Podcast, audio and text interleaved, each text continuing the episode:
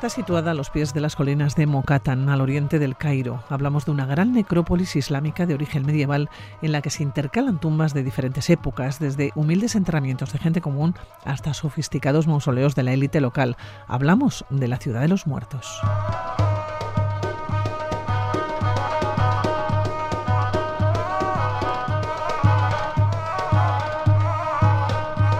Cinco años viviendo en la capital egipcia le da un bagaje interesante sobre la vida y las costumbres del Cairo. Blanca Martínez Sedano, ¿cómo estás, Egunon? Buenos días. Egunon, Pilar, buenos días. Oye, Blanca, ¿cómo es la ciudad de los muertos y por qué llama tanto la atención? Hombre, llama la atención mucho, sobre todo porque es algo que aquí no, no, hemos visto nunca, es algo muy diferente porque estamos hablando de un cementerio en el que viven medio millón de personas o más. Eso para empezar, entonces, eso ya solamente ya llama la atención, ¿no? Oye, Blanca, ¿cómo conociste eh, la ciudad de, los muertos? ¿En qué momento de tu vida? En el, en el Cairo te, acercas a ella. No sé si es de los primeros sitios a ir cuando uno llega a vivir, por ejemplo, ¿no? A la capital egipcia, de los primeros sitios, de las primeras recomendaciones. ¿Cómo llegas allá? Mira, eh, es un sitio que normalmente la gente cuando va de turismo no, no suele verlo porque tampoco hay mucho tiempo, ¿no? Para visitar tantas cosas que se pueden hacer en el Cairo, ¿no? Entonces, yo, la verdad, la primera vez que fui, eh, recuerdo que fue hace muchísimos años, yo creo que sería en el año 1988, imagínate si ha llovido. Y era eso, en un viaje allí, eh, estaba, cuando estaba allí, cuando empecé a, viajar yo a Egipto, estuve un año viajando, yendo y viniendo, y luego ya me quedé allí cinco años viviendo eh, ya allí perenne, ¿no?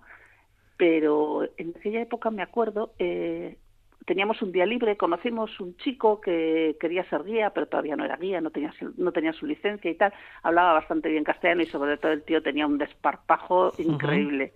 Y nos dijo, ah, pues eso, a un grupo y tal que estaba conmigo y tal, ay, pues si queréis, mira, os llevo a un sitio que la gente no suele ir y tal. Y nos llevó a la ciudad de los muertos, ahí le conocían mucho, yo él había vivido allí una temporada y tal. Y la verdad es que fue una sensación, primero porque estás ves allí que no hay más turistas, claro, te vas a las pirámides, está todo lleno de turistas, te vas a otros sitios y de repente te metes allí, no ves ni turistas ni nada, ¿no? Y te va llevando allí por las calles, por las tumbas, ¿no? Vas visitando pues diferentes tipos de tumbas, lo que tú dices que hay tumbas desde muchos tiempos. Y es un cementerio que se utiliza como cementerio actualmente pero vive la gente. O sea, es que es un sitio muy curioso, es muy curioso de, visitar. Mm. Oye, ¿cómo, ¿cómo vive el personal? Porque se estima que entre medio millón o un millón de personas, ¿no? Es muy difícil cuantificar. Viven dentro de, ese enorme cementerio o de esos enormes cementerios. No sé si es la ciudad de los muertos, no sé si hay un único cementerio, hay muchos, ¿no? En los que yo leía que la línea que separa el ayer del hoy es notablemente delgada. ¿Cómo se puede vivir allá o de qué manera se vive? Pues mira, es que bueno, para empezar hay que explicar que el, tipo de cementerio es muy diferente a lo que nosotros tenemos, ¿no? Allí los cementerios, estos cementerios, esto parte de un cementerio de la época medieval que se ha ido desarrollando con los años y como te digo sigue utilizándose. Y es más, el que tiene una tumba allí son gente de clase media alta, los que tienen tumbas en estos cementerios. ¿Cómo son estas tumbas? Son eh, dos estancias principalmente cerradas, como dos habitaciones grandes, como y dentro de una de estas estancias se encuentran los las tumbas en sí de la familia y la otra es libre para la familia que va a visitar a los muertos, porque se hace eh, cuando una persona se muere, se, se, lleva a enterrar y se hacen allí unas, em, pues la familia se junta, llevan comida, comen y están allí todo el día, pues acompañando, ¿no? Al muerto, como nuestros velatorios un poco, pero allí mismo en el cementerio.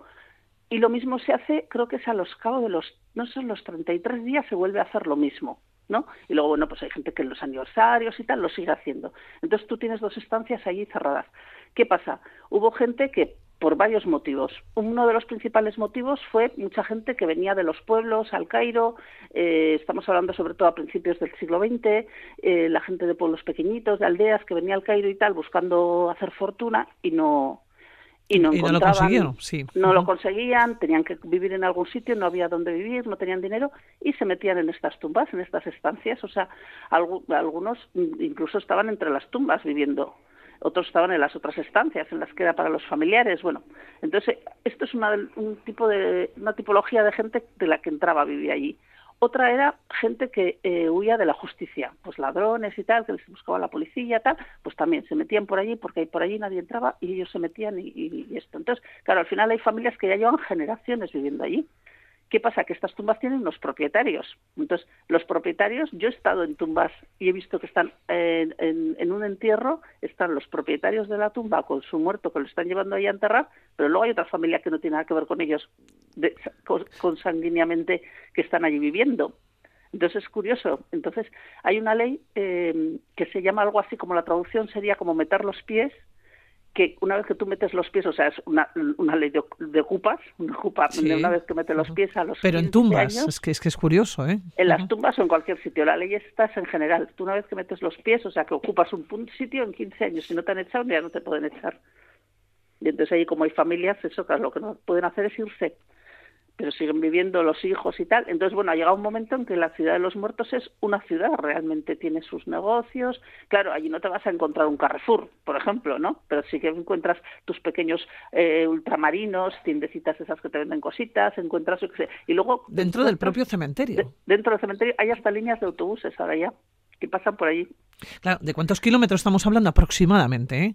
Muchísimo. Es que, es que tú ten en cuenta encima que vive medio millón de personas, pero que es eh, ahí no hay alturas, ahí no hay rascacielos, es todo bajo, es todo plano todo es plano, en planta baja. Entonces, imagínate, la, extensión es enorme.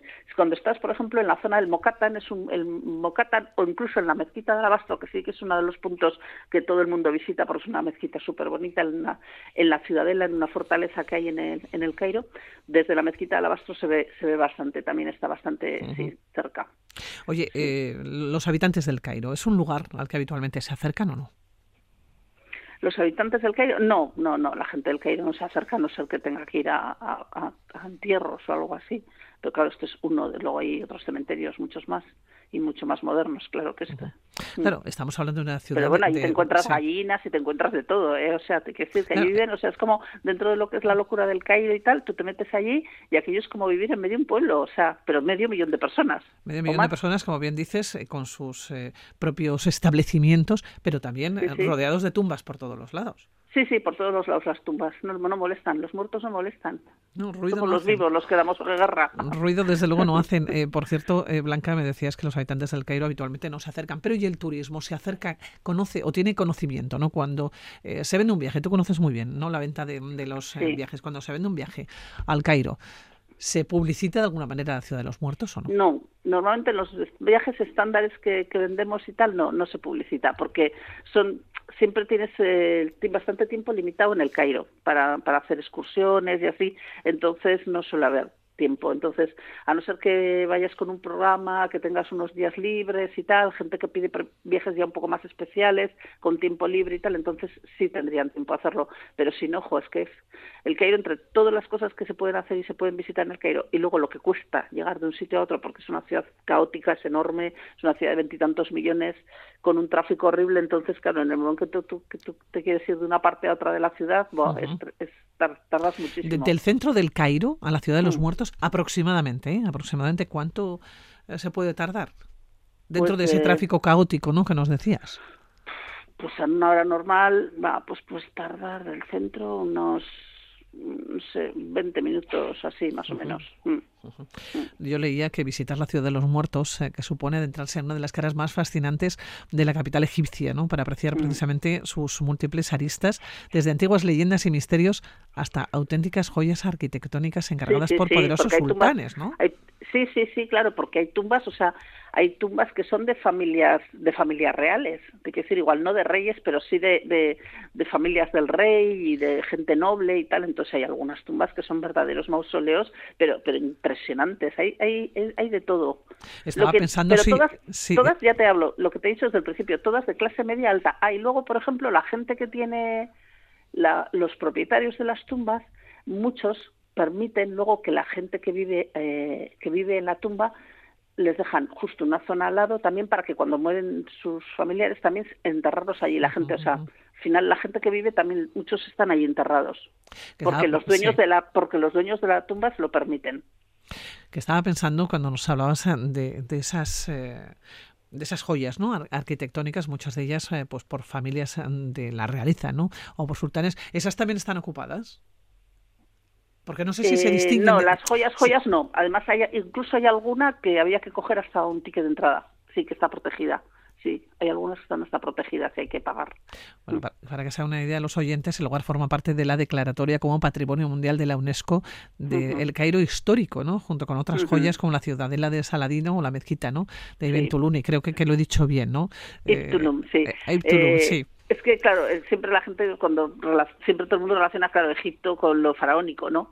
Pero, ojo, lo que es la parte islámica de, del Cairo es, es, bestial, de verdad, es bestial. Las mezquitas, porque, claro, tienes cantidad de mezquitas de muy diferentes épocas y, concretamente, por ejemplo, esta que no has nombrado, la de Tulum, es una, es una muy curiosa porque es una mezquita muy especial, es la única que tiene un minarete con la escalera exterior, es, es una mezquita muy especial, no, no, no hay muchas, en el Cairo solamente hay esta de ese estilo. Mm. Oye, para aquellas personas que ahora mismo nos puedan estar escuchando, ¿no? Están planteando el acercarse a, a Egipto concretamente, al Cairo. Hablamos de un país, eh, yo creo, fantástico, con muchísima historia. Si van al Cairo, a la capital, que tú conoces muy bien, decíamos al principio, cinco años, ¿no? Eh, viviendo allá, ¿qué es lo que no se pueden perder? De momento, esta ciudad de los muertos, eh, que hoy en esta, en esta fecha, en este domingo, ¿no? 30 de octubre, nos parecía muy apropiado, ¿no? Para hablar, pero si tuviéramos que seguir en el Cairo unos mm, días, imagínate que vamos cinco días al Cairo. Sí.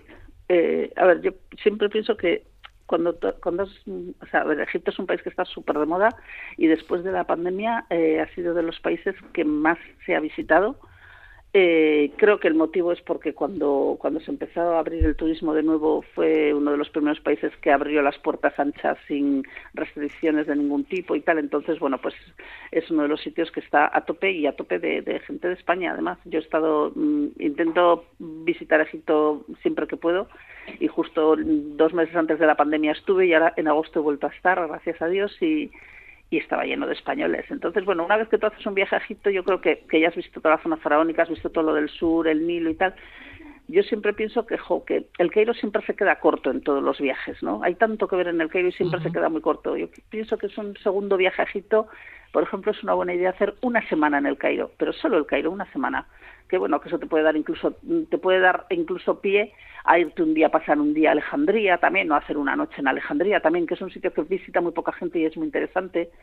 Y pero por ejemplo, dentro del Cairo simplemente con todo lo que es la zona todo lo que es la zona islámica, visitar museo islámico, arte islámico, visitar las para mí las hay cuatro mezquitas que son las principales, que es la que se visita la de la mezquita de Alabastro en la ciudadela de Saladino, pero luego la que tú has nombrado, la de Tulun, hay otras dos mezquitas que están juntas, que son la mezquita del sultán Hassan y al-Rifai, que también son una pasada las dos, una es de la una es de principios del siglo XX, pero la otra es del siglo XIV o XV, eh, y toda toda esa zona, las calles eh, palacios, hay muchos palacios que no se visitan, el Palacio Manial, hay, o sea, da para, da, para mucho, da para mucho el Cairo.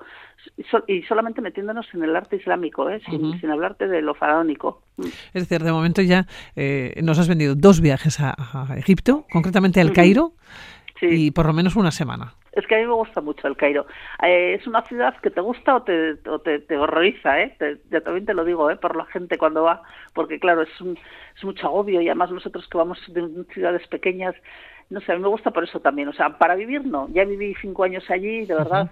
Es un era jovencita cuando estuve y estuve muy bien y fue una experiencia, o sea, la experiencia de mi vida, fue maravilloso vivir allí pero ahora yo vivo muy tranquila, me encanta vivir en Gasteiz y estoy súper contenta y voy a todos los sitios andando tranquila y feliz.